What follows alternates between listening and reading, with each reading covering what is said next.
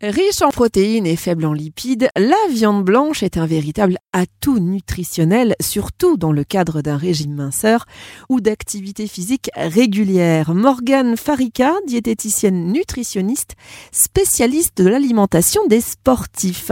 Alors, quelle viande rentre dans la catégorie blanche alors, cette catégorie, en fait, elle va généralement regrouper les chairs qui vont être issues du porc, qui vont être issues du veau, du lapin et des volailles. Donc, les volailles, le poulet, la dinde, etc., etc. Alors, viande égale euh, protéines, hein, bien sûr.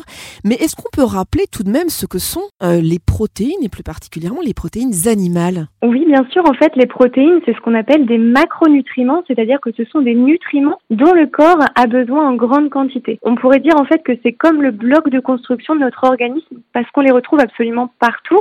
Pour citer quelques exemples, dans nos organes, dans le sang, dans les muscles, dans la peau, dans les cheveux, dans les ongles, vraiment partout.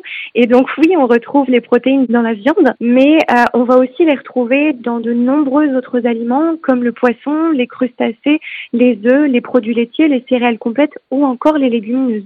Morgane, quels sont les bienfaits nutritionnels euh, avérés, j'ai envie de dire, de la viande blanche? En fait, la viande blanche, elle va jouer un rôle très important dans le cadre d'une alimentation saine et équilibrée et elle va contribuer à la sensation de satiété. Je dirais que les points clés vraiment, ce serait leur richesse en protéines de bonne qualité, mais elles vont aussi nous apporter des micronutriments dont le fer qui est sous une forme héminique, donc qui est bien assimilé par l'organisme, mais aussi de la vitamine B12.